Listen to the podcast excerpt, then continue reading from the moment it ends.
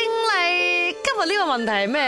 么巨大的生物都是在深海里面呢？讲真的，我们有看过咩？几个世纪以来啊，我们不断的听说，哇，讲什么会有巨型的那种海怪啊，在深海里面出现啊，这样。可是是不是真的，还真是没有人知道啦哈。不过如果要讲深海的生物都是巨大的，why？为什么会这样子呢？那有的解释的哈。海洋越深呢，事情就越奇怪的。阳光哦没有办法照射到海底的深处啊，对不对？它就导致温度急剧的下降，然后在这种条件下的生物哦，那个体细胞尺寸会增大，寿命也会延长，身体尺寸也不断的增长。由于深海哦缺氧了嘛，这些生物的食物来源呢很少，导致新陈代谢速度变慢，所以呢就帮助它们保存能量，它们不需要调节体温，所以就可以节约能量，然后就把能量用在其他身体活动，这就是它们体型变大的其中一个原因啦。如果这些巨大的生物哦真的是有在深海的话，哎，为什么他们不会游上来的？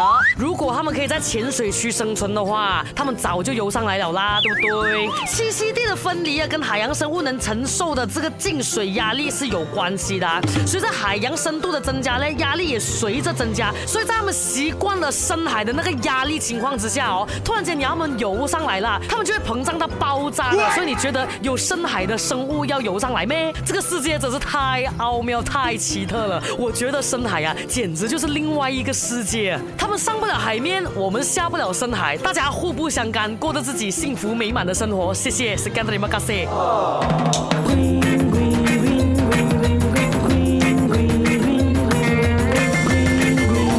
卖，green 了吗？